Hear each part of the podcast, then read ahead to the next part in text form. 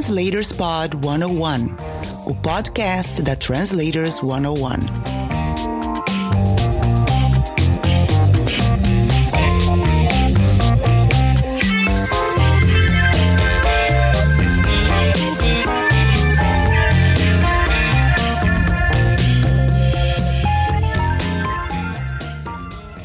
Olá, tudo bem com você?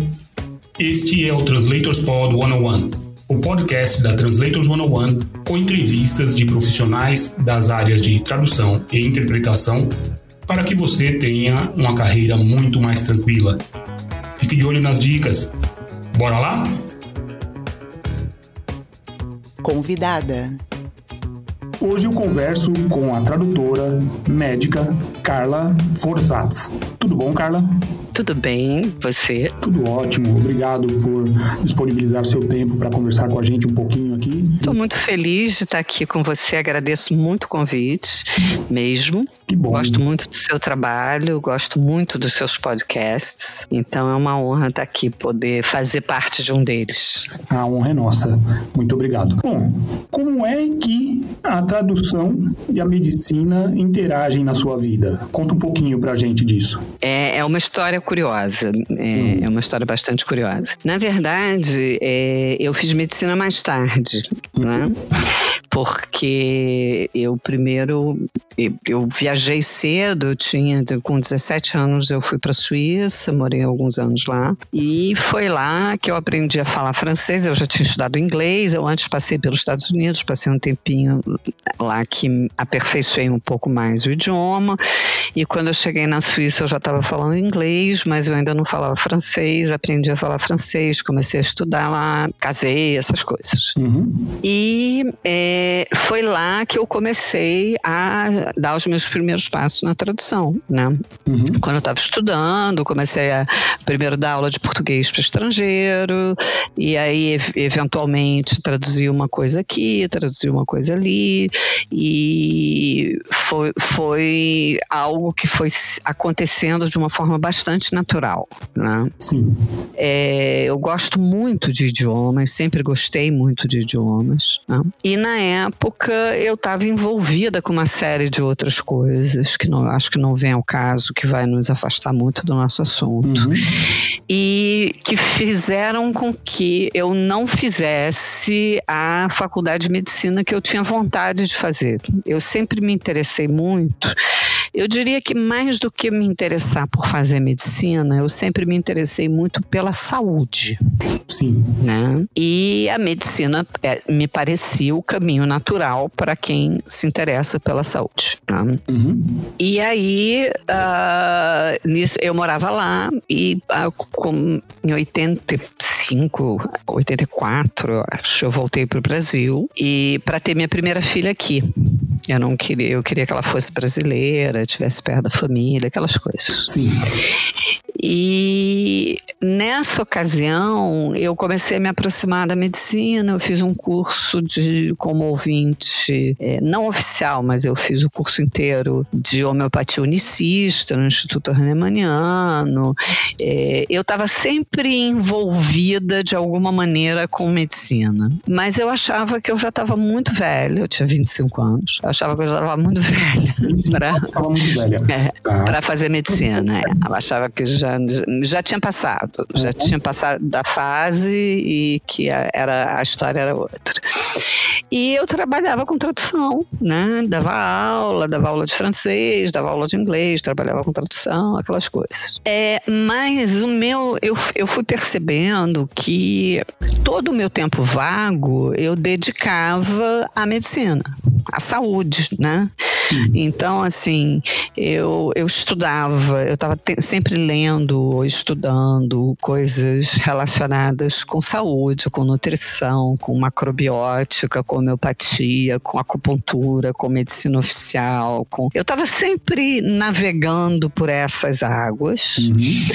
até que chegou um determinado momento em que, quando eu tinha mais ou menos uns 32 anos, eu acho, eu falei, quer saber? Eu vou fazer medicina. Eu, mas acontece que a minha filha menor estava muito pequena, hum. né? E eu pensei, não, isso não vai dar certo, porque eu vou, eu trabalho, né? Eu trabalho, eu vou fazer medicina, eu não vou poder parar de trabalhar.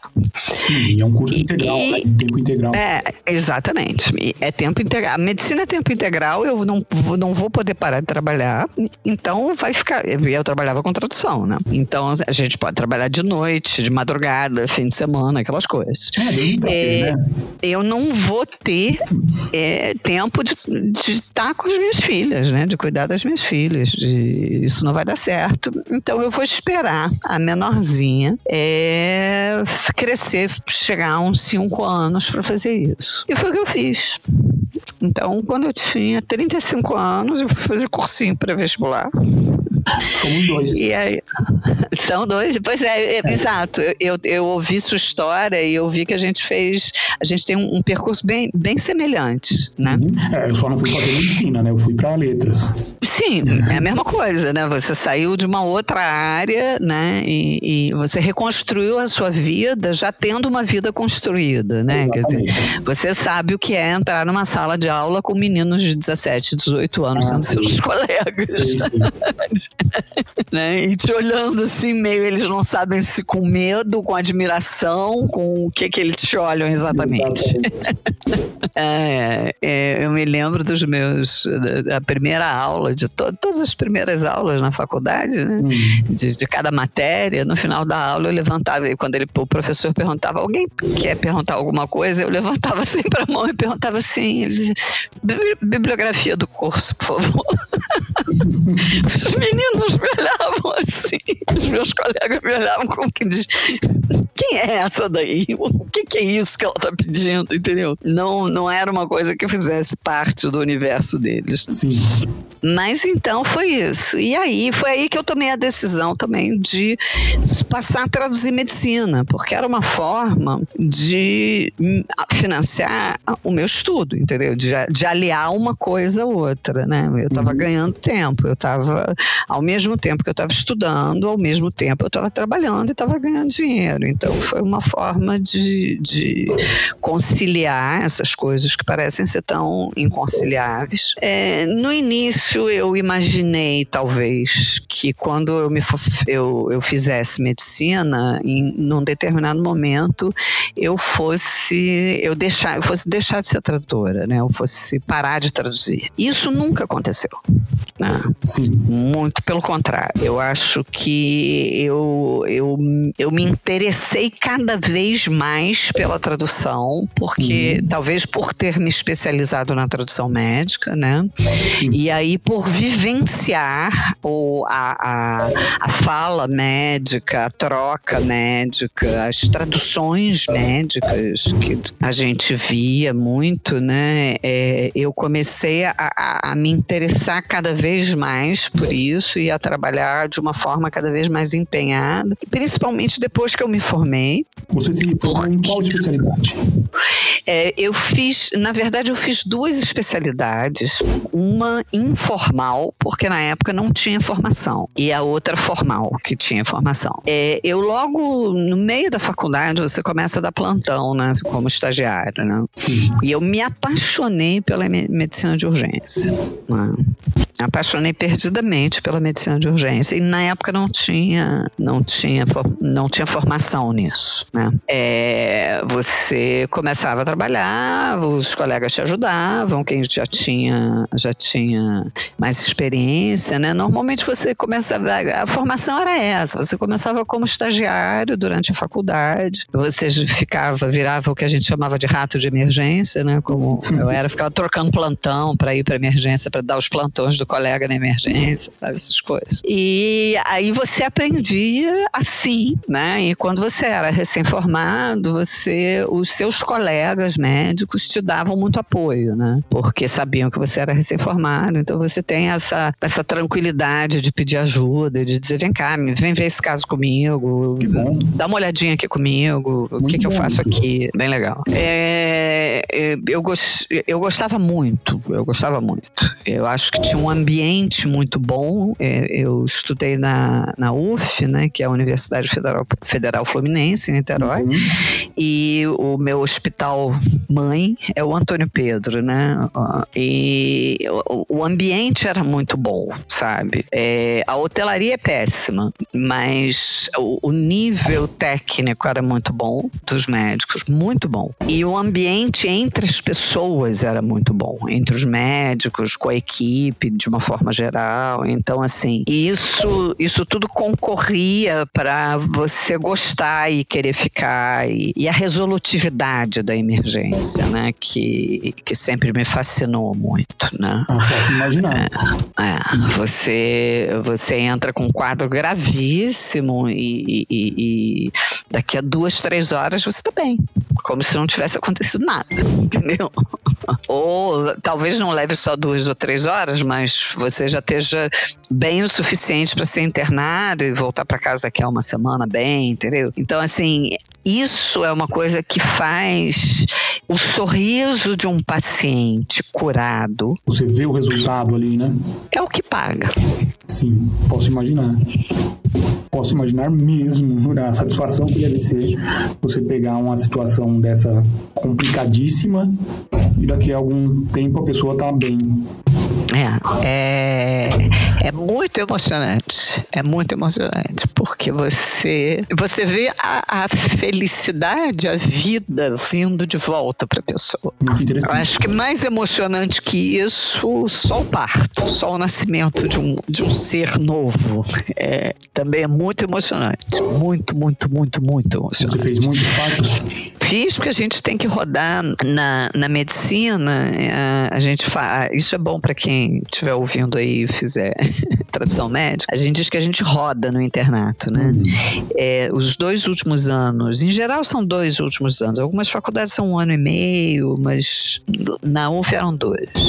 Os dois últimos anos você faz internato, que na verdade você é trabalho supervisionado, trabalho não remunerado, um pouco supervisionado, né? E classicamente você tem que rodar em clínica médica, cirurgia geral, ginecologia obstetrícia e e pediatria uh, ah, para você poder é o chamado internato obrigatório. E depois o tempo de internato eletivo, você roda onde você quiser, né? Quer dizer, pelo menos assim era assim na minha faculdade, eu não sei nas outras, mas assim na minha era na minha era assim. A minha ainda tinha mais um internato obrigatório que era na, na psiquiatria. Então, é, é, é essas coisas que eu te falei são as coisas básicas que todo médico tem que saber. Todo médico tem que saber fazer parte. Eu não sei se você sabe disso isso.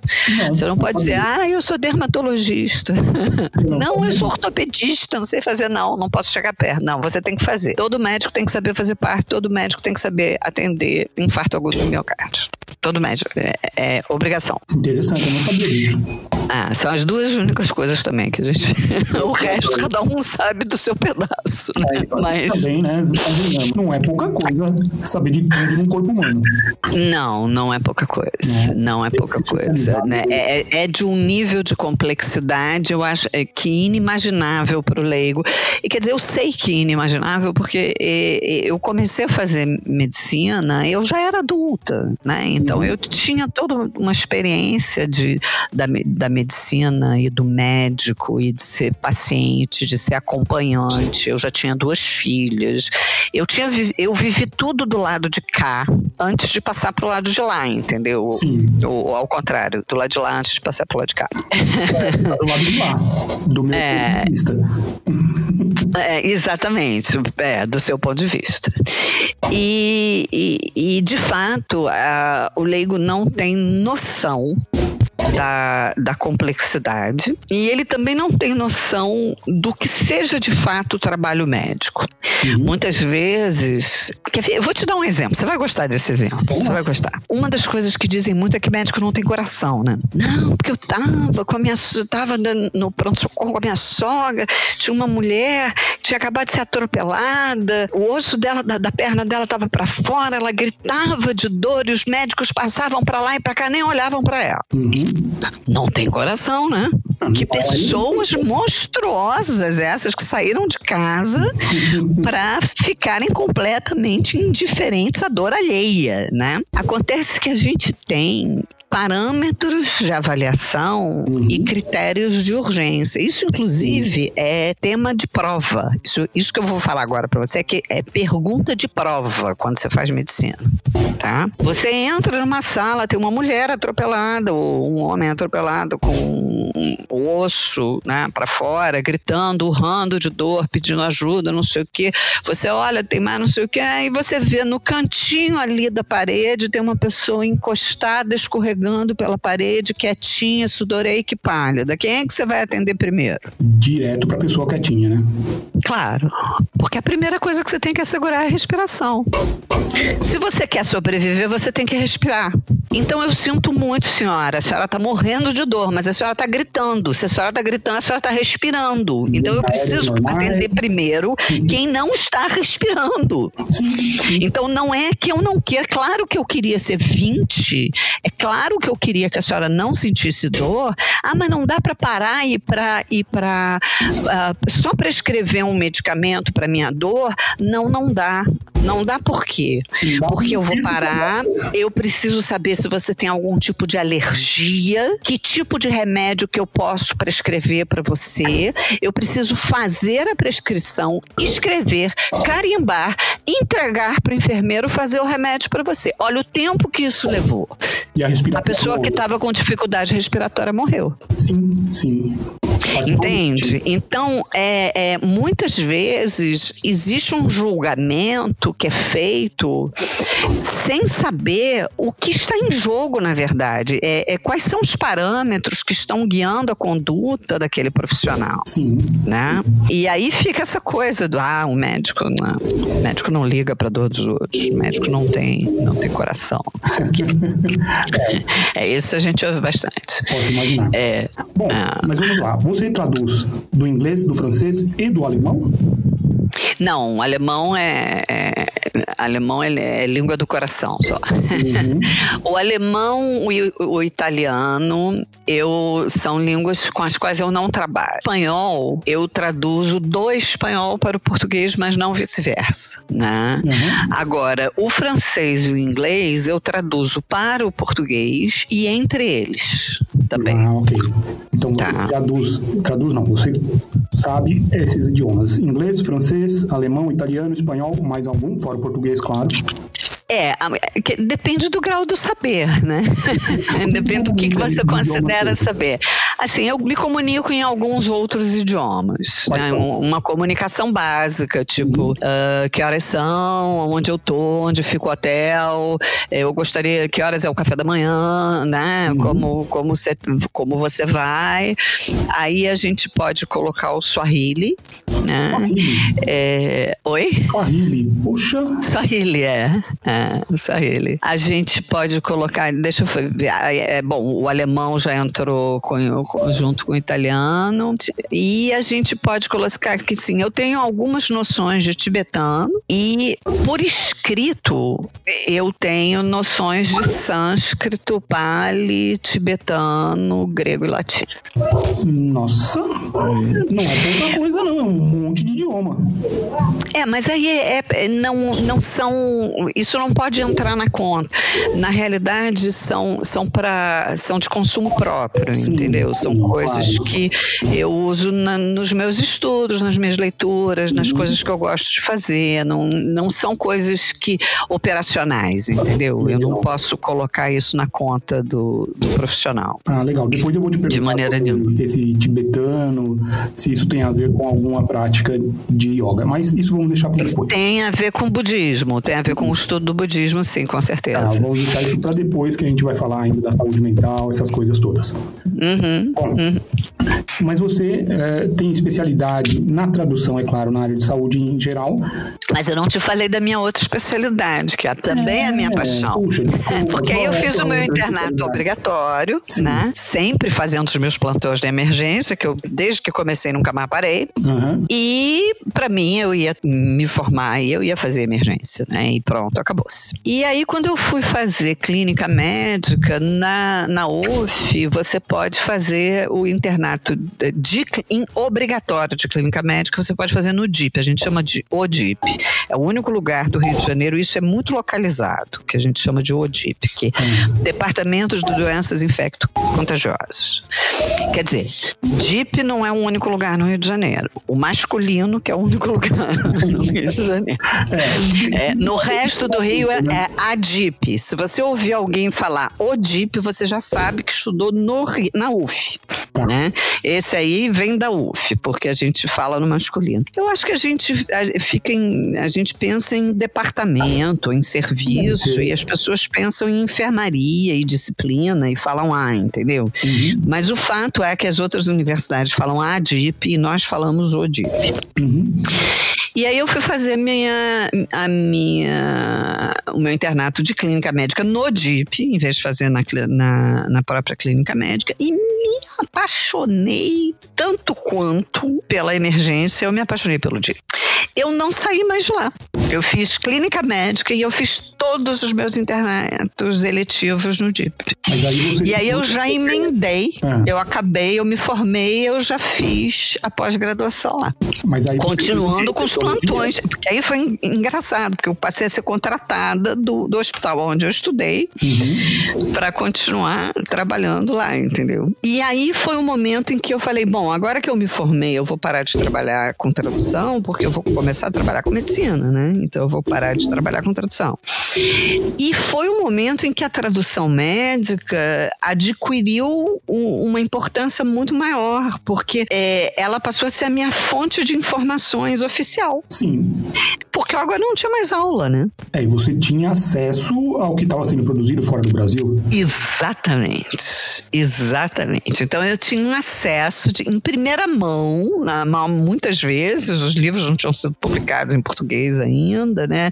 Ou os periódicos, enfim. É, eu tinha acesso em primeira mão e eu me mantinha informada, porque como eu, nessa época, eu trabalhava para editoras, né? Eu trabalhei para muitas editoras. Não era eu que escolhi os temas. Uhum. Então eu não me fechei no DIP e eu não me fechei na emergência. Por causa da tradução. Sim, sim. Foi... Porque eu recebia, sei lá, um, eu, por exemplo, current de ortopedia. Traduzir. Entendeu? Uhum. Nada a ver com a minha formação médica. Mas, claro, que me fez, me, te faz o tempo todo se manter atualizado. E aí eu passei a traduzir, a, a, a, a dar um, um, lugar de mais destaque para a tradução por conta da atualização que ela me trazia. Quando eu comecei a fazer ensaios clínicos, aí eu isso disparou, foi um boom, né? Porque tinham todos os ensaios para traduzir, né? Uhum. E toda a documentação é, é, relacionada com os ensaios que você precisa conhecer para você é, é para fazer um, um, bom ensaio clínico, ter, ter, uma boa atuação no ensaio clínico, né? E aquilo muda uma velocidade assim é, que o que me mantinha uh, atualizada era a tradução. Interessante. Mas é, no DIP, você cuidou de, da parte de infectologia? Isso, exato. É, eu acabei me especializando em HIV AIDS, por acaso. Né? Não que eu não goste das outras coisas, eu gosto muito. Uhum. Mas é, eu acabei, como eu fui trabalhar com pesquisa clínica em HIV AIDS, virou meio que uma especialidade, né? Mas durante todo o tempo do, do, do DIP, é infectologia geral, né? Meningite, leptospirose, malária, uhum. é, chikungunya, zika, o que você quiser é, Covid. É, eu acredito que seja um, o DIP, agora pelo que você falou, eu acredito que seja mais ou menos o que é o Emílio Ribas em São Paulo. É, exatamente, ah, exatamente. Só que em São Paulo eles chamam de MIP, moléstias infecciosas e parasitárias. Que legal. Legal, né? Bom, aí a gente entrou na área de termos. Né? É. Então, O- é, uma coisa que eu gostaria de, de esclarecer agora. Você disse Hum. ensaios clínicos. Uhum. A gente ouve também pesquisa clínica, estudos Uhum. clínicos. O correto é ensaios clínicos, é isso mesmo? É, depende. Ah, então ótimo, ótimo. Depende. vamos Foi, foi uma boa, foi uma boa chamada essa, até porque tem um erro que, é, que não é propriamente um erro, mas é um, um- um equívoco que acontece bastante. Hum, O americano ele tende a sintetizar tudo, né? Ele já estava tentando, tá tentando transformar a Covid-19 em só Covid, em tirar o 19, né? E eu já falei para as pessoas que lidam comigo, eu digo, não faça isso, porque vai ter a 20, vai ter a 21, vai ter a 22, e aí se você não puser o, o Como eu 19, gostaria daqui a de 10 pegar anos você não sabe de qual Covid você está falando, entendeu? sim. Porque, né, já teve a SARS, o SARS-CoV-1, a, a Covid do SARS-1 não teve, não teve nome. Uhum. Então, Covid-19 é a doença do SARS-CoV-2. Né? Vai ter um SARS-CoV-3 e provavelmente um 4 e um 5. Então é muito bom a gente não abrir mão. Mas americano não tem muito essas noções e eles gostam de encurtar as coisas. Então eles passaram a chamar clinical trial de trial. Uhum. Então, teoricamente, que é clinical trial é ensaio clínico, né? O problema é que ensaio, se você só falar ensaio, em português é equívoco. Porque nós temos testes laboratoriais que se chamam ensaios. O ensaio imunoenzimático, a ELISA, por exemplo, Uhum. que a gente usa, entre outras coisas, para fazer o diagnóstico do HIV, do anti-HIV, né? Sim. E do Covid também, da Covid também. É, então, é, não foi exatamente o que você me perguntou, mas eu aproveitei a deixa. Quando, usar, quando vir trial, não traduza só como ensaio. Traduza como ensaio clínico. Qual é a diferença? A pesquisa clínica, ela engloba. O ensaio clínico, ele é uma coisa muito específica, muito delimitada, tá? Uhum. Você pega um grupo de pessoas e você estuda este grupo de pessoas. Você pode fazer um ensaio clínico de coorte, que seja um ensaio de acompanhamento. Ele não é randomizado, ele não é dividido, você só acompanha aquelas pessoas. Ou você pode, você pode dividir, você pode fazer duas coortes. Você pode. a- a- o ensaio clínico, que é um ensaio clínico, que é o- o- o- o considerado o nosso melhor método científico atual. É um ensaio clínico randomizado, controlado. Uhum. É um ensaio no qual você pega dois grupos de pessoas, o A ou o B. Para um grupo você dá o remédio, né? Você faz a intervenção, não é nem você dá o remédio, você faz a intervenção, porque pode ser uma cirurgia, pode ser milhares de coisas. Pode ser intervenção comportamental, pode ser um monte de coisas. Então, num você tem um grupo de intervenção e no outro você tem um grupo da não intervenção, mais do placebo, né? Sim. Quer dizer, o, o- quem está no outro grupo não pode saber que não está tomando, a, a- não está fa- fazendo, sendo submetido à intervenção. Aí é um Ah. ensaio cego. Não, Não? ele é cego quando o médico não sabe. Ah, tá. Tem o cego e o cego, mas depois a gente chega nisso aí. Vamos, vamos continuar. É, os, os pacientes nunca sabem, Uhum. né? Mas, é, é, não, perdão, é, é, é o cego, é o cego. É o duplo cego quando o médico também não sabe. É, exatamente. É um ensaio cego. E ele é randomizado, é, tentou-se, inclusive eu tentei também, que fizesse, fosse a aleatorização em vez de randomização, mas não colou e ficou randomização mesmo. Hum. Ele é randomizado porque você não pode, pra, por um princípio de equ- equidade, né? Você não pode privilegiar ninguém em detrimento de ninguém, né? Então, a- a- se alguém vai para o grupo da intervenção ou alguém vai para o grupo do placebo, e você não sabe qual é o grupo que vai se dar bem, porque às vezes quem se dá bem é o grupo do placebo, né? Então, é, você não pode é, ter nenhum critério para mandar essas pessoas para esses grupos, tem que ser aleatório. Existem algumas, existem formas de você fazer aleatório. Uma das formas de você fazer aleatório é sucessivo, por exemplo. O primeiro paciente que chegar com essa doença vai para o grupo A, o segundo vai para o grupo B. O terceiro vai para o grupo A, o quarto vai para o grupo B, assim sucessivamente. Entendeu? Uhum. É, pode ser trocentas formas. Normalmente a máquina que faz. Né? Você entra ali no sistema, o sistema faz um troço lá e, e, e faz e te diz em que grupo está. Se for duplo cego, você não sabe, só o farmacêutico que sabe. Você não. É, então, esse é o padrão. Né?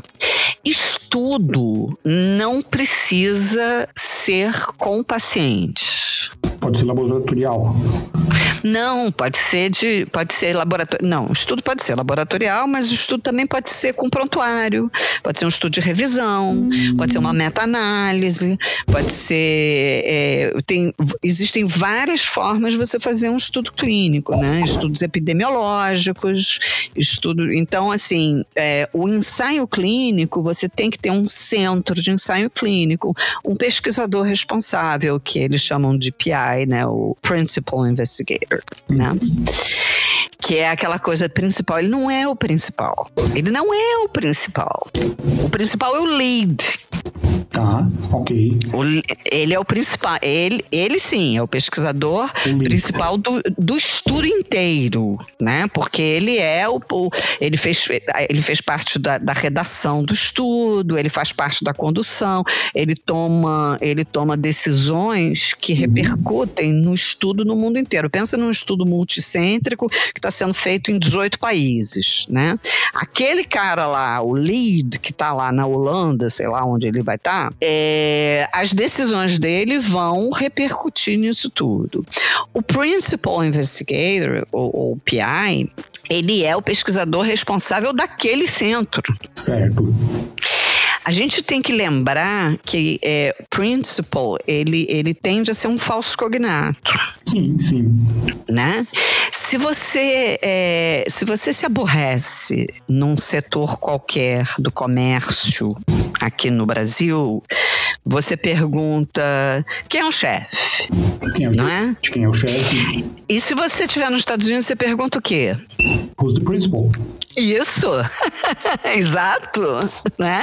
Uhum. Não é, ele não é o, não é principal no sentido de, de, de, de principal em português, entendeu? Uhum. Então, quando você diz é, é, o pesquisador, o, o, o investigador principal do estudo, você na verdade você está dando a entender uma coisa que está errada. Primeiro você está dando a entender que é um policial, depois você está dando a entender que ele é mais importante do que os outros, do que os outros policiais, no caso, né? Porque já que você botou investigador, do que os outros policiais.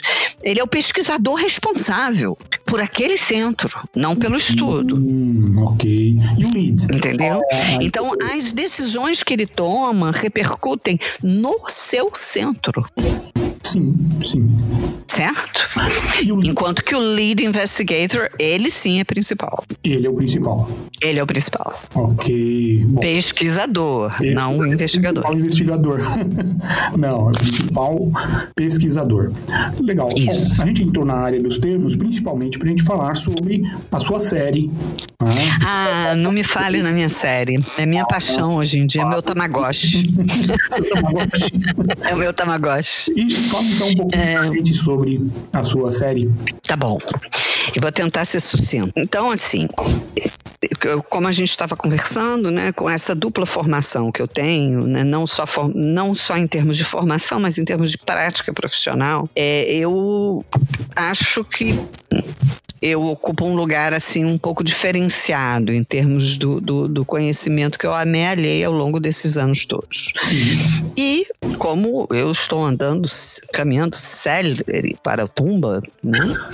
Como... Estamos todos. Estamos todos. É, estamos todos, mas talvez eu pense mais nisso. né? Já entrei na terceira idade, né? Então eu já estou pensando em outras coisas, né? Uhum. É, e como eu estava falando com você, é, eu, eu acho importante, eu sempre achei muito importante a questão da educação de qualidade, né? E, e, e, que o quanto isso compromete o nosso país, o compromete os nossos, os nossos compatriotas, né? De não terem acesso a uma educação de qualidade. E na minha vida eu não dei, não, não investi na carreira acadêmica, né? Uhum. Então eu isso um pouco se misturou e acabou virando essa porção, poção mágica que virou essa série, né? Falei, ah, Carla, é a forma que você tem de não levar tudo isso para o túmulo com você.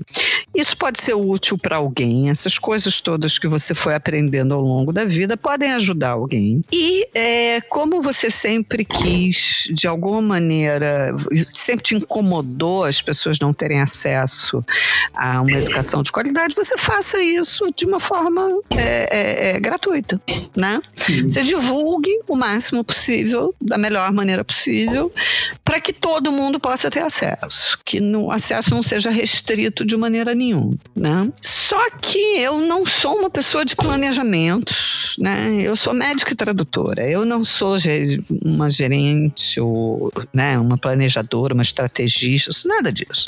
Eu sou de fazer as coisas. Uhum. Então eu tive a ideia e comecei a fazer, né? claro. Legal, que então, bom. Que bom. É, eu comecei a fazer com material que está à mão, né? Já, é, eu já te contei, vou te contar de novo. Eu tenho uma pequena empresa e tenho um grupo Conta de tradutores.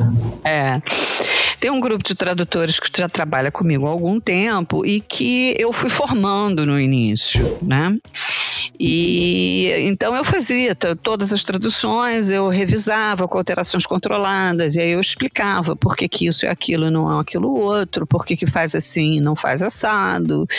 E, e eu faço, já fiz muita, é, faço e fiz e faço muita revisão técnica, né? Então eu pego material de tradutores médicos, né? De tradutores profissionais, médicos profissionais. Uhum. E uh, com a minha formação em pesquisa, você começa a, a ter um olhar que, que te mostra, né, que chama a sua atenção para tudo aquilo que é recorrente, né, para tudo aquilo que é, de alguma forma, é uma armadilha, porque o erro ocasional, ele é o erro de todo mundo, é o meu, é o seu, é o erro de uhum. todos nós, né? Isso não tem, isso não tem importância nenhuma. O que tem importância é aquilo que é recorrente, né? Porque ali tem algum tipo de, de, de problema, de equívoco, de problema. E aí eu já há muitos anos, por conta, por, por conta da, da empresa e das pessoas que trabalhavam comigo, eu vinha juntando esse, esse material de uma forma um pouco aleatória. E aí, quando eu comecei a fazer o, a, a série Tradução Médica, eu comecei pegando um pedaço da frase que estava no, no, original, aonde tinha ali o que eu queria sinalizar, uhum. para dar um pouco de contexto e traduzia e liberava, né? Tipo, em inglês assim, português assim. Não falava do erro, não falava só, né? É, é muito importante é, que as pessoas entendam que a série ela não é um dicionário, ela não é uma enciclopédia, ela não quer explicar nada, não, não é nada disso. Ela é uma sinalização. É, ela é assim, cuidado, cuidado que aqui tá escorregando, o chão tá molhado, entendeu? Uhum. Aqui, aqui a gente cai, sabe? Pode ser que aquele termo que eu, que eu coloquei ali seja perfeito para você, no que você está trabalhando agora, que você possa usar ele pronto, acabou, resolveu o seu problema. Mas a maior parte do tempo é um red flag, né? É um sinal de alerta. É, opa, para aí, para aí, vai, vai pesquisar. Esse troço aí é mais complicado do que parece. E aí é, eu fui vendo que alguns termos não bastava botar isso, que tinha que explicar. Por exemplo, o investigador e o pesquisador. Né? Tirar o é. da polícia Tirar o pesquisador da polícia, exatamente. Tirar o médico de dentro da delegacia, né? Por quê? É, existe, é, existem algum, algumas, é, algumas coisas a falar aí, né? Eu acho que a primeira coisa a falar aí é a questão do número, né? Ah, mas todo mundo fala investigador. Ah, mas todo mundo fala, é, é, não, não usa pesquisador. De fato, se você jogar no Google, todo mundo fala investigador. Acontece que todo mundo não pode ser o critério, porque se você for usar todo mundo como critério, você tem que passar a escrever tauba e problema. É como já diria Porque numericamente, muito mais gente de língua portuguesa fala problema e tauba do que problema e tábua. Então, se o critério for número, tá. Então a gente excluiu esse critério. O critério não é mais número, ok? Então vamos ao segundo critério. Por que, que eu digo é, é, que é pesquisador ou que é investigador? Porque são os títulos oficiais dessas pessoas, é o que está publicado no diário oficial, é o que está no contrato dessas pessoas. São os títulos que essas pessoas têm na porta da sala delas, entendeu? Sim. Você vai numa delegacia, tá investigador fulano de tal. Você vai numa, numa universidade, tá pesquisador fulano de tal. O comitê, as instâncias regulamentadoras, elas fazem, é, é, o comitê de ética em pesquisa. Eu não conheço nenhum comitê de ética em investigação. É a Comissão Nacional de Ética em pesquisa. Médico faz pesquisa. Ele investiga, ele faz investigações dentro da pesquisa dele, mas a, a, a atividade é atividade de pesquisa médica. E last but not least, né? Uhum. É, not at all least, tem uma lenda urbana na tradução que, na verdade, não é na tradução. Isso foi trazido pelas agências de tradução. Porque as agências de tradução são comerciantes. Sim. Né? E eu, isso não é uma crítica. É, claro. é, lícito ser comerciante, não tem nada demais. Você fazer comércio não tem problema nenhum, é uma, uma atividade lícita. Os fenícios fazem isso há, desde sempre, né? Então, assim, não, isso não é uma crítica, mas eles são comerciantes. E a lógica do comércio é que o cliente tem sempre razão. Por quê? Se eu tenho uma papelaria e eu vendo um apontador e o sujeito vem reclamar que o meu apontador estava quebrado e eu digo que não, que foi ele que quebrou e armo um, um com ele, ele nunca mais vai voltar na minha papelaria. E ele vai comprar na papelaria do vizinho que vende exatamente as mesmas coisas que eu vendo. Porque compra no mesmo fornecedor, porque só tem um fornecedor. Isso é o comércio. Comércio é assim. Então, é a máxima de o cliente tem sempre razão, é uma máxima que cabe ao comerciante, porque realmente o cliente do comerciante, ele tem a opção de ter exatamente o mesmo produto alhures. Sim. Ele vai em outro lugar e pronto, acabou-se, tem outra coisa. Ora, a tradução, o tradutor é um profissional liberal. O tradutor é um profissional especializado. Ele não é contratado para ouvir o que ele tem que fazer, ele é contratado para dizer o que tem que ser feito. Sabe aquela frase do Steve Jobs que todo mundo gosta de, de, de compartilhar na internet? Hum. Você não contrata um, uma pessoa in, inteligente, capacitada para dizer para ela o que fazia, mas sim para ouvir dela o que, que você deve fazer? Hum. Pois é, né? Se você for fazer uma analogia é, entre a, a minha prática de tradução e a minha prática médica, se eu adotar a máxima de o cliente tem sempre razão, você vai chegar no meu consultório, você vai dizer, oi, doutora Carla, eu vou dizer, oi, William, é, William tudo bem? Você vai dizer, tudo bem, eu quero um raio-x. Eu vou dizer, pois não, William, de que parte do corpo? É, faz todo sentido. Entendeu? Se você está vindo no meu consultório, é porque você quer saber, você tem um problema e você quer que eu te ajude a resolver o seu problema. Sim. Porque eu fui treinada para isso. E o tradutor, ele é um profissional que foi treinado para. É, a, a, a, ele é um profissional do idioma, da língua, né? Então, ele uhum. foi treinado para resolver os problemas relacionados com a tradução e com a redação do idioma. Então, ele não pode seguir a máxima do cliente, tem sempre razão, que é a máxima da agência. Porque a agência é comerciante. Sim, faz sentido. A agência não quer dizer para o cliente dela que ele não tem razão. Mas esse é um problema da agência, não é um problema do tradutor. Entendeu? Sim. Porque o tradutor não é um funcionário pago que cumpre ordens. Ele não tem nenhuma das benesses do funcionário pago que cumpre ordens. Sim, concordo. Então, existe uma perversão relacionada com essa questão. Então, muito, muitas vezes, o investigador é uma imposição do cliente. Sim, veio no glossário, já está na memória de tradução há muito tempo.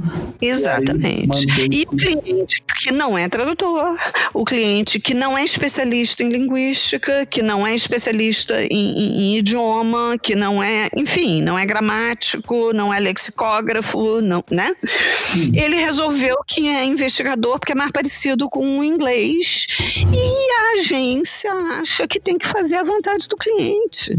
O tradutor não pode achar, não. Ou ele não está sendo tradutor. Bom, é, eu concordo até certo ponto, claro, que você tem que seguir, né, dizer pelo menos para o cliente, para a agência, no caso, olha, essa tradução, a melhor é tal termo.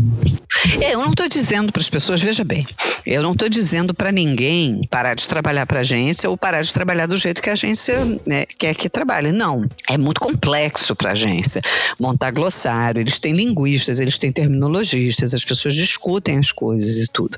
Mas é muito importante entender que a lógica deles é diferente da lógica do profissional liberal. Sim. Né? E que o tradutor, ele é um profissional liberal do idioma entende? A última palavra é dele.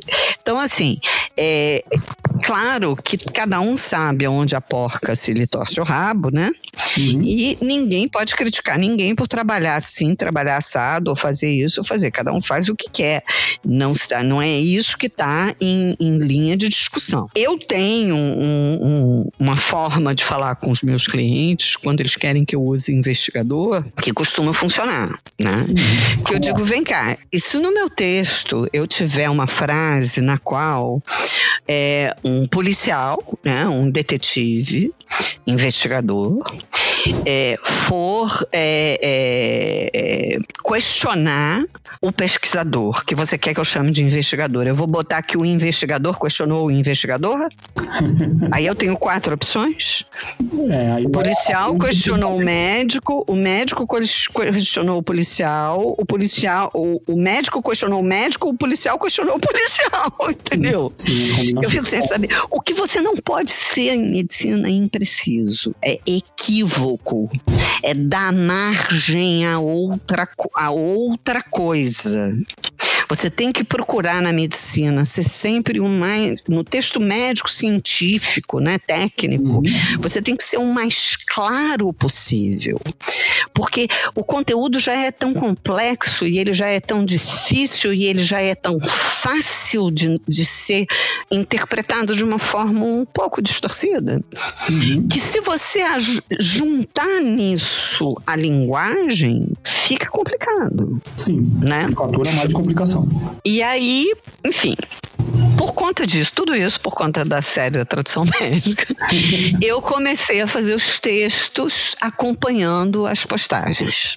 Né? E aí, é, como a gente criou um grupo no, no LinkedIn que co conversa, né? tem que ter um substrato para conversar, né? Então, uhum. o substrato são os textos comentando as postagens. Mas aí as postagens elas começaram a mudar de forma, elas foram.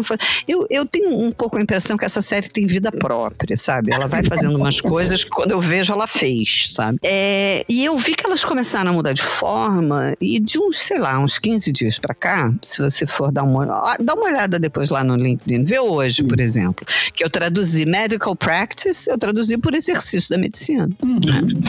Porque é assim que está escrito no Diário Oficial, na lei, no, no Conselho Federal de Medicina, entendeu? Uhum.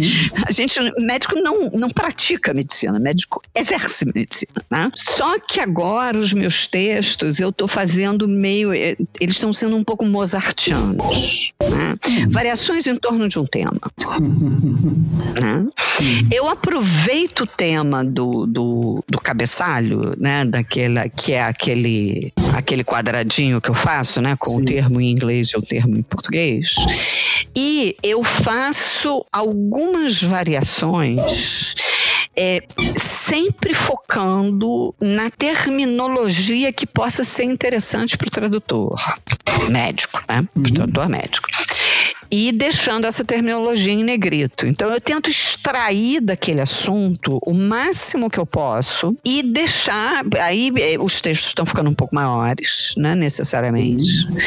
Mas, ao mesmo tempo, você, se você for fazer um vocabulário a partir daquilo, por exemplo, no meu próximo, a minha próxima atualização do glossário, eu vou sofrer um pouco, porque eu não vou mais poder botar só o, o que está no cabeçalho.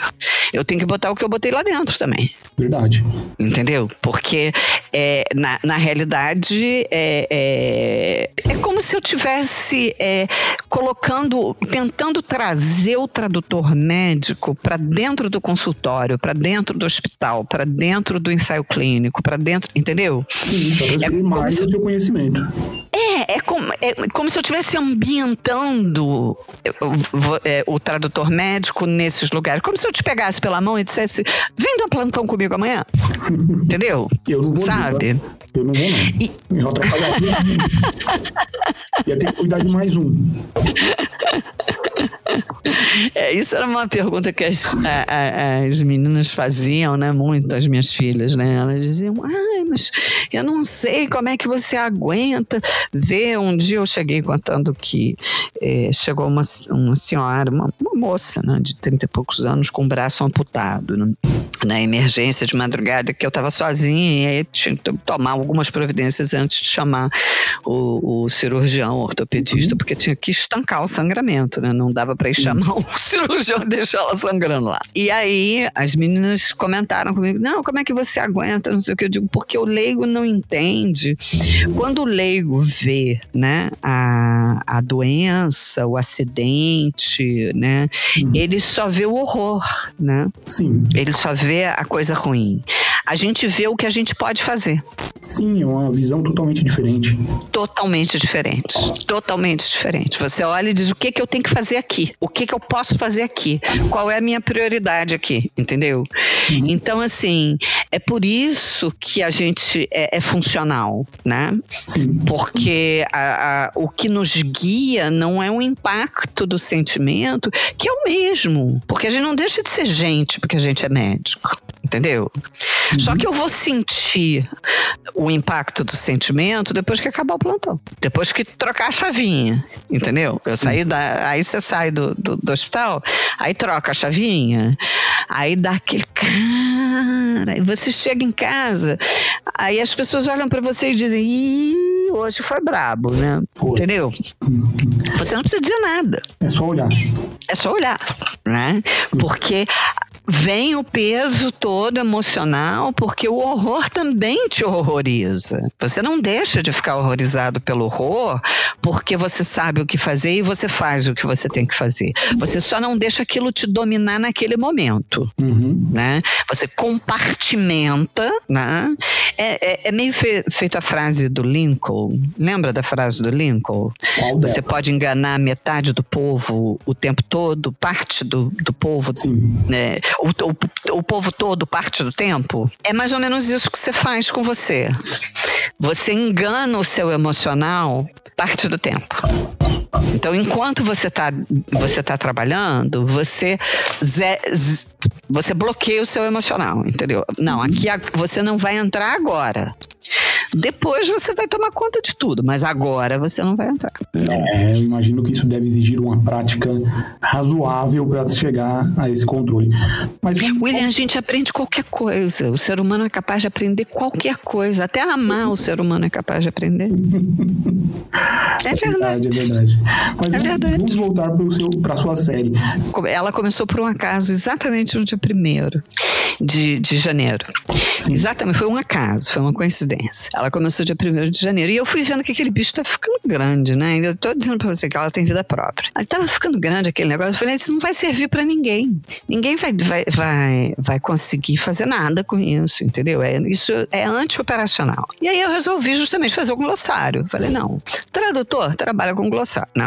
Eu trabalho com trados, então eu faço um glossário em, em SDLTB, né? E falei, bom, vou publicar, então vou fazer o seguinte: vou deixar um glossário, vou disponibilizar o glossário. Mas aí eu tenho que atualizar o glossário. Então eu tenho que atualizar o glossário, vou atualizar o glossário uma vez por mês. Só que nessas histórias de mídia social, eu, quando eu comecei a fazer isso, quer dizer, não só quando eu comecei a fazer isso, porque eu tô um pouco é, meio de- tipo disco arranhado. Eu só penso no tradutor médico, né? Porque é meio que o meu universo.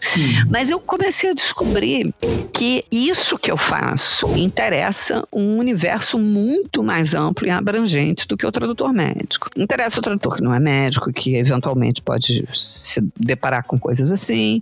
Interessa o professor, o professor de inglês, interessa o professor de português, interessa o revisor, interessa o jornalista que dá notícias médicas, interessa o jornalista científico, interessa os autores, os escritores que querem criar personagens que são médicos ou que estão em situações médicas. Então eu comecei a ver que interessa uma gama de pessoas assim extremamente ampla, Uhum. muito mais ampla do que eu imaginava. E essas pessoas não vão poder fazer nada com um glossário SD, SDLTB, né? Nem os outros tradutores que não têm tratos. Então eu fiz. O que, que, eu, que, que eu fiz? Eu publico o glossário SDLTB, XLSX e CSV. Sim. Porque o, quem tiver outra memória de tradução importa o CSV. E quem não tiver memória de tradução nenhuma, tem um glossário XLX em ordem alfabética, porque eu boto em ordem alfabética na hora de botar no site, né? Que, que fica- se torna consultável, operacional. E aí eu fiz um livro, Hum, um e-book. é, essa parte do livro realmente eu não sabia. É, eu fiz, fiz. Eu acho que foi, foi logo no início. Acho que foi no segundo, na segunda atualização do glossário eu fiz o e-book. Ele não tá, ele tá meio troncho, porque tudo isso eu fui aprendendo a fazer, né? Óbvio, né? Eu faço tudo isso artesanalmente, eu mesma, e é, eu realmente não tenho lá muitos dons para essas coisas. Mas tá cheio de. Já, já revisei esse e-book, nem me fale, cheio de erro. Mas o e-book tá. Ele tá lá e a ideia do e-book é que ele seja atualizado ah, duas vezes por ano. Porque aí eu não tenho. Porque tudo isso é de graça, né, William? Sim, sim. E tudo isso é tempo, né? Então, assim, eu não tenho como ficar fazendo isso, é, fazer disso a minha vida, não, não tem Sim, como, sim. né? Então eu falei, não, vou atualizar duas vezes por ano e estamos conversados. Então eu marquei que é janeiro e julho, Uhum. né? Então a próxima já, já fez esse primeiro, que foi, eu acho que eu fiz em junho, no final de junho, e ah, o, o próximo vai ser atualizado em janeiro. Só que nisso a série mudou de forma, porque ela passou a ter comentários o tempo todo. E eu concentrei esses comentários todos no meu blog. Uhum. E aí eu fiz uma coisa bem legalzinha. Eu fiz um mecanismo de busca. Ah, Então sim. você entra no blog. Você começa a digitar, ele é tipo, ele é tipo Google, né? Você começa a digitar, ele já vai te mostrando tudo que tem parecido com aquelas letras, entendeu? E ele mostra tanto do título do, da postagem quanto do conteúdo da postagem. Então, na realidade, eu acho que é o que existe de mais, fora o, o- o glossário para o tradutor que usa memória de tradução, né? O glossário de- em, em formato trados e CSV, eu acho que o glossário em formato Excel se tornou um pouco dispensável, porque é muito mais, muito mais útil o, o esse formato no blog, assim. Sim. Só que agora eu tenho que arrumar tempo para conseguir fazer um texto para todas as postagens. Eu já consegui botar todas as postagens lá, uhum. que já me deu um trabalho do cão. Posso imaginar. Do cão, não. Você não imagina. Do cão. Mas eu consegui colocar todas as postagens lá. Agora eu preciso ver o que não está comentado. E porque é, eu fazia os comentários no Facebook, ou eu fazia os comentários no, no grupo do LinkedIn, ou em alguns eu não fiz comentário em lugar nenhum. Então eu tenho que uhum. catar isso tudo, eu não sei quando, né? Eu tenho que conseguir não dormir. Não, assim, um, durante uns dois ou três meses. Pouco tempo. Ah, pouco tempo. Para poder botar. E, e eu fiz uma outra coisa legal essa semana, que isso eu ainda não divulguei, estou divulgando aqui em primeira mão. eu fiz uma outra coisa legal, foi que eu botei o glossário no, no, no prazer. Ah, e eu botei. E o prazer, eu atualizo ele todo dia. Tá. Toda vez que você faz alguma atualização, também é feita lá. Todo dia. Na hora que eu posto a atualização. Só que eu só tô atualizando no prazer o, o tema, uhum. né? Como hoje, por exemplo, eu te falei, o tema de hoje foi é, é, medical practice, né? Uhum.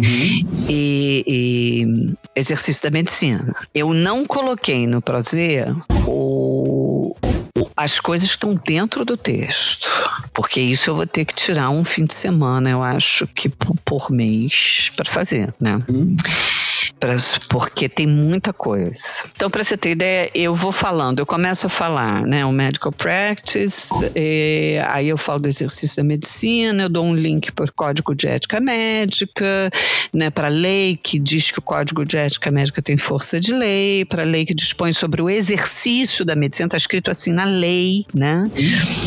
E aí eu começo a falar, né? Tem vários tipos de, de atuação profissional do médico, em termos de atendimento médico, medical care, pesquisa básica, basic research, bench science, bench, bench research, entendeu? Pesquisa clínica, clinical research. E aí eu vou embora, entendeu? Pesquisa translacional, bench to bedside, da bancada à beira do leito. Então tudo isso vai ter que entrar no glossário. É, é, mensal. Eu não tenho como fazer isso, fazer essa importação, nem que seja só para Prozer, entendeu? Entendi. E quem quiser participar, acompanhar a série, é no LinkedIn, não é isso? É, não, quer dizer, hoje em dia, é, eu acho que o melhor lugar para acompanhar a série é o blog, né? Uhum. É, porque o LinkedIn, o LinkedIn talvez seja mais fácil para as pessoas, porque na realidade o que eu faço atualmente, eu coloco no, no LinkedIn, eu coloco a, a, a arte, né, o layout lá da série, é, e que se você clicar, você cai no blog com comentário. Uhum. Então, talvez o melhor lugar seja o LinkedIn, porque você já vai estar no LinkedIn, você não precisa ir, ir ao meu blog especificamente, né? Sim. Você já vai estar no LinkedIn e você vai ver se aquilo te interessa ou não te interessa, já pelo título. E aí, se te interessar, você clica e você já cai no. Não precisa se logar, não precisa de, de, de se registrar, não precisa nada. Você já cai na, no, no texto relacionado com aquela postagem, entendeu? Entendi. Então, talvez o melhor lugar seja o LinkedIn. Legal. Agora. Links disso, né, do, dos seus trabalhos, aqui nos comentários do podcast. Ah, obrigada, obrigada. O, é, na realidade, a, a, no início da série, eu tinha, eu tinha um pouco a fantasia, eu diria, que ia ser um trabalho colaborativo, né? Que as pessoas iam postar, que elas iam. E eu coloco, isso tá. Eu, eu coloquei no primeiro dia que eu escrevi no, no meu site, não tirei mais do blog, sabe? Uhum. é, é, um é, é para ser um trabalho colaborativo. Se você tiver alguma sugestão, se você tiver alguma pergunta, se você já fala, né? E eu, inclusive, abro espaço, assim, para se a pessoa quiser é, colaborar se identificando, eu dou o crédito. Se uhum. a pessoa quiser colaborar sem se identificar, aí eu faço uma filtragem para ver se, né, se eu estou de acordo uhum. e se eu tiver de acordo, eu publico e não identifico, né? Sim. Ou se a pessoa quiser me perguntar, me pedir para. Ah, e, e eu, como você falou, e pesquisa clínica, ensaio clínico, né, como é que uhum. faz, né? Mas, assim, o retorno disso, William, é zero. Nil. Sim. Retorno financeiro é zero. Você está fazendo isso. Ah, retorno financeiro também é zero. Mas o retorno financeiro eu já sabia que ia ser zero. Sim. Você eu pensei que. por essa questão, né? Você queria o acesso gratuito para qualquer uhum. pessoa. Então, uhum. eu penso que você já não, já não esperava um retorno financeiro. Não, não esperava. Uhum. Não esperava um retorno financeiro. As pessoas acharam no início, elas ficaram muito desconfiadas, né? Acharam que era algum tipo de golpe, sabe? Porque é, né, quem é essa mulher, né? Saiu do nada, né? E, e, de repente começa a despejar um monte de coisa, assim. Então, assim, teve gente que achou que eu era uma médica que estava me aposentando e queria começar a traduzir. Teve gente que achou que eu estava querendo fazer algum tipo de pré-propaganda para lançar um livro. Teve gente que achou que, sei lá, que eu queria virar celebridade, sei lá o que, que, que achar. Eu não faço ideia do que achar. Mas assim, teve, rolou uma, uma, um, uma rejeição inicial muito grande, que aos poucos eu tô vendo que as pessoas estão vendo que eu não, não tô querendo tomar lugar de ninguém, espaço de ninguém, criticar ninguém. Eu tô pra, aqui para compor. Eu tô aqui para compor, eu tô aqui para ajudar. Eu tô aqui, na verdade, trazendo o que eu tenho uhum. para dar. Se te servir, fica à vontade, use, seja feliz. Se não te servir, não usa, não tem problema, né? Se também não estou te cobrando nada, não precisa olhar se não quiser olhar, é, não precisa usar se não quiser usar, entendeu? É, é, assim, eu só tô. É, é tipo assim, é um garage sale sem, sem preço, sabe? É, essas coisas estavam todas na minha casa, então agora elas estão todas aqui para quem quiser da comunidade, vem, olha, gosta, pega, leva, não gosta, deixa, sabe? Pronto. Sim, sim. Bom, vamos encaminhar para o final agora. Eu uhum. falei muito no seu tempo, mas aí, como eu comentei quando você falou de tibetano, né, é, eu acredito uhum. que tem a ver com práticas de meditação, né, de budismo. Uhum. É, então eu gostaria que você falasse como você cuida da sua saúde mental e física também. É, não, não, vamos perder a oportunidade de ter uma, uma doutora aqui sobre, sobre isso. É, eu acho que as pessoas não vão gostar muito do que eu vou dizer, não. é... Então, da sua saúde mental e da sua saúde física. Então, é, da minha saúde mental, eu, eu sou budista, uhum. mas não budista tibetana. Eu já, já fui budista tibetana, mas o, o tibetano, a cultura tibetana, ela tem um resquício bom, bon, né? Não é bom no sentido de antônimo de mal, é bon, é o nome da religião primitiva deles, uhum. que é, é uma é, é, é, é um, um arcabouço religioso, uhum. né?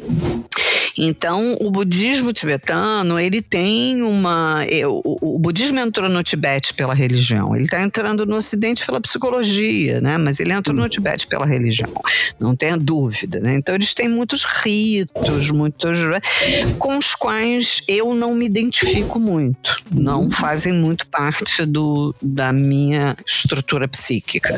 Mas foi por onde eu cheguei ao budismo. Então, durante um, um tempo, eu frequentei Gosto, conheço, gosto. Se tiver oportunidade de ir, vou. Acho que né, é um clima legal, é, enfim. Mas eu me encontrei muito no budismo Theravada, né, que é o budismo dos antigos, né. E é o budismo que vê o Buda como um homem, né. Não, não existe a deificação, não existe o elemento é, religioso, né. O Buda é, é baseado nos, nos sutas, que são é como se fosse a Bíblia, né? São os escritos do, do Buda, né? Uhum. Do, das coisas que o Buda disse, das coisas que ele fez e do que ele falou, e enfim. Então é baseado nesses estudos e o Buda realmente era uma, uma figura fantástica mística fabulosa. Quanto mais eu leio, quanto mais eu estudo, mais eu gosto, né? E é, as recomendações de meditação dele são de duas horas por dia, que é o que eu faço. Uma hora de manhã, é, uma hora de noite. Uhum. Né? É, só que antes da meditação, na realidade, em termos assim, que você está perguntando, é, é, por isso que eu estou te falando que eu acho que as pessoas não vão gostar muito do que eu vou falar, porque sai um pouco do dia a dia delas. Uhum. É, eu já de um tempo para cá, antes da Covid mesmo, eu, eu brinco com, com, as minhas filhas que eu digo que eu tô I'm going acoustic. Sabe? Eu saio sem celular, eu desligo, eu, eu tenho hora para ligar o computador e hora para desligar o computador, né? Eu voltei a ter as minhas noites para mim, a partir das sete horas da noite eu desligo o computador, eu não trabalho mais no computador. E voltei a ler, eu voltei a fazer as coisas que eu gosto, gosto de fazer, conversar com os amigos, né? Quer dizer, antes do Covid, sair ao cinema, ver as coisas, e aí depois do Covid, eu não substituí esses contatos com os amigos pelo computador porque é, eu preciso do meu tempo sem tela. E eu preciso do meu tempo sem, sem acesso. Uhum. Eu me lembro, né? Eu fiz 60 anos ontem. Então eu me lembro muito bem que eu saía de casa de manhã e quando eu chegasse em casa de noite eu ia saber o que aconteceu. Entendeu? Sim. E que se acontecesse alguma coisa durante a noite, eu ia saber no dia seguinte, quando eu acordasse, que eu chegasse na escola ou na casa da pessoa para quem eu estaria indo, na casa da minha avó, da minha amiga, entendeu? Não havia então assim, ligado 24 horas por dia. Não, não, não, não, de maneira nenhuma. 24/7 não, de jeito nenhum. Sim. Né? Porque é, nós temos toda uma dimensão de vida que a gente está negligenciando e que viram tarja preta. Sim, viram sim. Né? É sim, é, é as simple as that, né? Então, assim, é, eu não abro mais mão da minha hora de almoço, sabe? Eu paro, desligo o computador, desligo. O, o meu celular eu desligo às 10 horas da noite e ele só volta a, a ligar às 7 horas da manhã. Uhum. De 10 às 7, ninguém fala comigo. Pode cair o mundo, não, não, não, não há nada que eu possa fazer. Me avisa amanhã. Me avisa amanhã, exatamente. Entendeu? Assim, eu acho que é uma coisa de você reconquistar um pouco a dimensão humana da sua vida, uhum. sabe? A, a, a, a, minha vida ela é só, só eu, é, é, só uma vida humana, é só uma vida de uma pessoa, não é uma vida de uma pessoa que tem que saber de tudo que está acontecendo em todos os lugares ao mesmo tempo e estar disponível para todo mundo. Não, não, tá? Só que é, você diz, ah, então isso é extremamente egoísta? Não. Isso me fez muito mais amorosa. Uhum. Isso me fez muito mais generosa. Isso me fez muito mais atenta às outras pessoas e às necessidades das outras pessoas. E muito mais presente na vida das outras pessoas. Porque eu não estou o tempo todo mergulhada em algum computador ou em alguma tela, não é verdade? Então eu posso estar com outras pessoas. Né? Eu posso. É, é, me relacionar com elas. Né? Então é isso que eu, que eu faço é, é, pela minha saúde mental. Eu faço pelo menos uma hora e meia, duas horas de leitura, livro por dia. É livro físico que não seja relacionado com o trabalho. Uhum. Né? E as, as minhas duas horas de meditação e eu faço yoga, né? E é, aí tá a segunda parte, da parte física, que, que as pessoas também não vão gostar, não. Desde o dia 11 de março que eu não saio de casa. É, quer dizer, não é não saio de casa, eu não saio do prédio, porque eu moro num edifício, eu tenho a sorte de morar num edifício que tem um terraço gigantesco. E aí eu subo e, e desço, o, o prédio tem 10 andares, né? Então eu subo desço duas vezes as escadarias e eu ando quatro quilômetros lá em cima, né? Tomando sol, não sei o que, todo dia, para também não ficar só nessa coisa de não, não sair de casa e você precisa fazer alguma coisa física, né? Mas fora isso, eu realmente não saio de casa. Legal, legal. É uma, é uma excelente dica. Como você disse, pode ser claro que as pessoas não gostem, mas é, ué, é, uma, é uma forma de cuidar da sua saúde mental e física. É, eu acho que tem uma coisa importante a dizer. Eu ontem eu estava vendo, eu assisto o telejornal suíço, né? Eu tenho o hábito de assistir o telejornal suíço. E ele ante, anteontem, ontem anteontem, teve, teve um filósofo francês que está questionando a questão da máscara de um, de um, ponto de vista bem interessante, porque ele usa máscara. Ele não, não, não que ele não use a máscara, mas ele está levantando uma questão que, ele, que é muito interessante, é que até até que ponto as gerações jovens devem viver esse mundo mascarado, que deve ser muito difícil para elas, né? Porque né, tira toda a, a, a, a, relação emocional. O risco é dele. Ele diz: Eu tenho 68 anos, eu, eu prefiro morrer de Covid e meu filho não usar máscara. É, na verdade, é uma falácia, porque a gente tem um número cada vez maior de jovens morrendo de Covid. Né? Então, assim, existe uma. É, a base do raciocínio dele é questionável, no sentido de que se o filho dele tirar a máscara, isso não quer dizer que seja ele que esteja correndo risco, só ele. O filho pode estar correndo risco, ele pode perder o filho.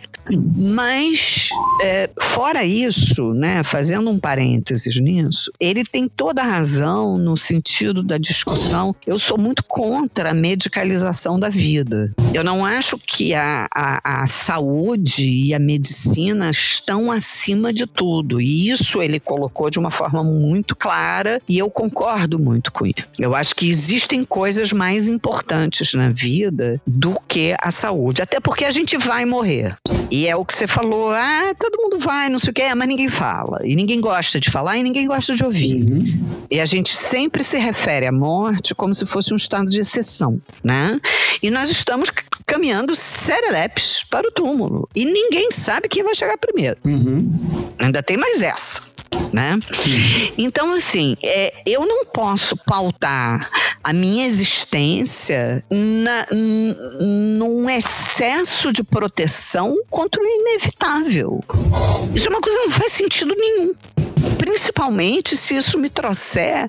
É, isso faz muito sentido quando eu estou diminuindo o número de mortes por sarampo, quando eu estou diminuindo, quando eu estou aumentando a higiene, eu estou diminuindo os casos de diarreia, de morte por diarreia. Isso faz muito sentido. Agora, quando eu estou pegando toda uma geração de crianças e adolescentes e eu estou botando máscara neles, eu não estou deixando eles se relacionarem, eu não estou deixando eles se verem, eu não estou deixando eles saírem, eu não estou deixando eles se agruparem. Será que isso faz sentido? durante 10 anos, 20 anos, 30 anos. É bastante questionável.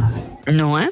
Então eu acho que assim, é, eu não concordo com tudo que ele disse, mas eu acho que ele levantou uma questão muito importante de ser discutida pela sociedade como um todo. Sim, né? é, é, a função do filósofo, né? Você disse ele é um filósofo. É, exatamente. É, é, é a é. função do filósofo levantar esse tipo de questão. É, ele, que ele exerceu belamente. Sim, né? sim. Bom, Carla, a gente ficaria aqui conversando indefinidamente. Mas nós temos que até porque já são 19 e 2 e eu não vou fazer com que você. É, Exatamente, computadores desligados. Na verdade. Então, eu vou te agradecer. Muito obrigado. Foi muito elucidativa a sua participação. Aprendemos muito. Eu vou colocar todos os links aqui embaixo. Todos os links estarão aqui embaixo para o pessoal te acompanhar, acompanhar sua série. E você sabe que em breve nós teremos um. Em breve eu não sei, porque nós temos uma agenda bastante concorrida, graças a Deus, na Translators, né? Mas nós teremos uma palestra sua. É isso, a gente tinha marcado, eu acho que já, né? Nós já marcamos. É, eu é que tô. Nós estamos gravando isso em setembro, né? E uhum. em setembro nós estamos fazendo uma série de palestras muito grande. Então eu tô. Eu sei, eu tô tendo dificuldade, inclusive, de acompanhar, de, porque é tanta coisa que você quer ver tudo, mas não consegue. É, o bom é que tudo fica gravado. Então, é, exatamente. Isso é hora, é fabuloso. Tempo, fabuloso. Você é. assiste.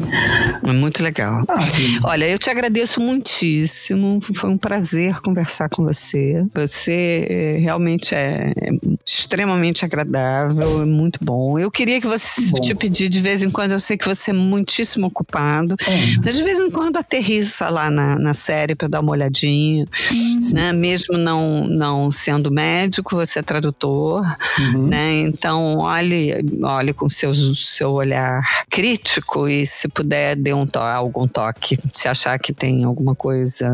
Pode ser qualquer Legal. coisa, crítica, elogio, Legal. qualquer coisa. Vou, vou fazer isso sim. Então, tá aqui. Muito obrigado, Carla. Muitíssimo obrigada, querido. Grande abraço. E como diria certo personagem, por enquanto é só, pessoal. Na semana que vem estaremos de volta com mais uma entrevista para vocês. Até lá! Esse programa só foi possível graças aos assinantes premium da Translators 101. Para ter acesso a todas as nossas palestras gravadas, todos os nossos eventos presencial ou online, tente se tornar um assinante visitando translators101.com.br. O custo é extremamente baixo, você terá acesso a conteúdo e certamente ajudará na sua formação como tradutor ou intérprete.